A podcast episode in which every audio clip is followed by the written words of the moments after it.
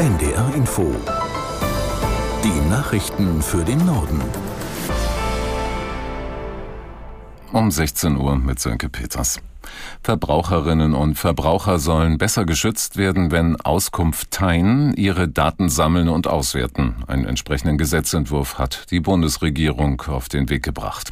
Aus der NDR Nachrichtenredaktion Tabea Panda. Es geht um das sogenannte Scoring. Dabei sammeln Auskunfteien wie die Schufa bestimmte Informationen, um die Zahlungsfähigkeit von Verbrauchern zu prüfen.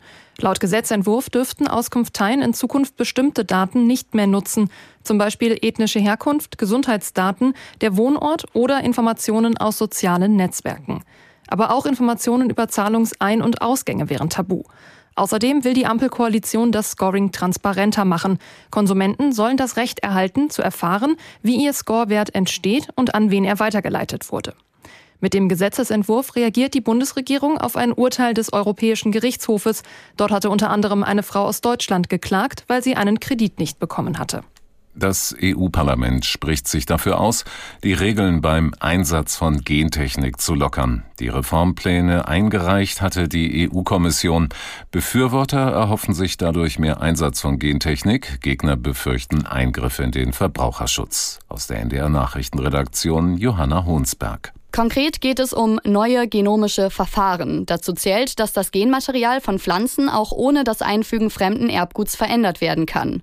Diese Verfahren einzusetzen soll zukünftig einfacher gemacht werden. Befürworter erhoffen sich dabei, dass Pflanzen widerstandsfähiger werden, zum Beispiel gegen Pilze oder die Hitze. Außerdem müsste ihrer Ansicht nach weniger Düngemitteln auf den Feldern eingesetzt werden. Die Änderungen würden auch bedeuten, Pflanzen, die nur maximal 20 genetische Veränderungen haben, müssten nicht explizit gekennzeichnet werden. Im Supermarkt wäre also bei einigen Produkten, zum Beispiel Obst oder Gemüse, nicht immer erkennbar, ob sie mit Hilfe von Gentechnik hergestellt wurden. Kritik kommt daher von Verbraucherschützern, ebenso wie heute im Parlament von SPD und Grüne. Auf jeden Fall müssen die EU-Staaten einer Lockerung der Gentechnikregeln noch zustimmen.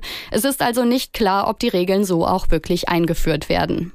Ein Streik des Bodenpersonals der Lufthansa hat den Flugverkehr der größten deutschen Airline weitgehend lahmgelegt. Betroffen sind vor allem innerdeutsche Flüge, aber auch Verbindungen innerhalb Europas oder nach Nordamerika und Asien. Aus Frankfurt am Main, Lars Hoffmann. Der Konzern geht davon aus, dass nur 10 bis 20 Prozent der insgesamt 1000 für heute bundesweit geplanten Starts und Landungen durchgeführt werden können. Neben den bestreikten Flughäfen in Berlin, Hamburg und Düsseldorf trifft es vor allem die beiden großen Drehkreuze in München und Frankfurt. Bei einer Kundgebung vor der Konzernzentrale am Frankfurter Flughafen wurde Lufthansa-Personalchef Niggemann von rund 1000 Streikenden ausgebuht und ausgepfiffen. Er appellierte an die Gewerkschaft, am Verhandlungstisch zu einer Lösung zu kommen. Schweden stellt seine Ermittlungen zu den Anschlägen auf die Nord Stream Pipelines ein. Das hat der zuständige Staatsanwalt heute mitgeteilt. Aus Stockholm Julia Weschenbach. Schweden hatte seit den Sprengungen der Nord Stream Pipelines in der Ostsee im September 2022 wegen grober Sabotage ermittelt. Die Ermittlungen würden nun beendet, weil schwedische Gerichte nicht zuständig seien, hieß es in einer Pressemitteilung der Staatsanwaltschaft. Die Voruntersuchung habe klären sollen, ob schwedische Staatsbürger an der Tat beteiligt waren und ob schwedisches Gebiet bei der Tat genutzt worden sei. Es gebe aber bislang keine Anzeichen, dass Schweden oder schwedische Staatsbürger in den Angriff verwickelt seien.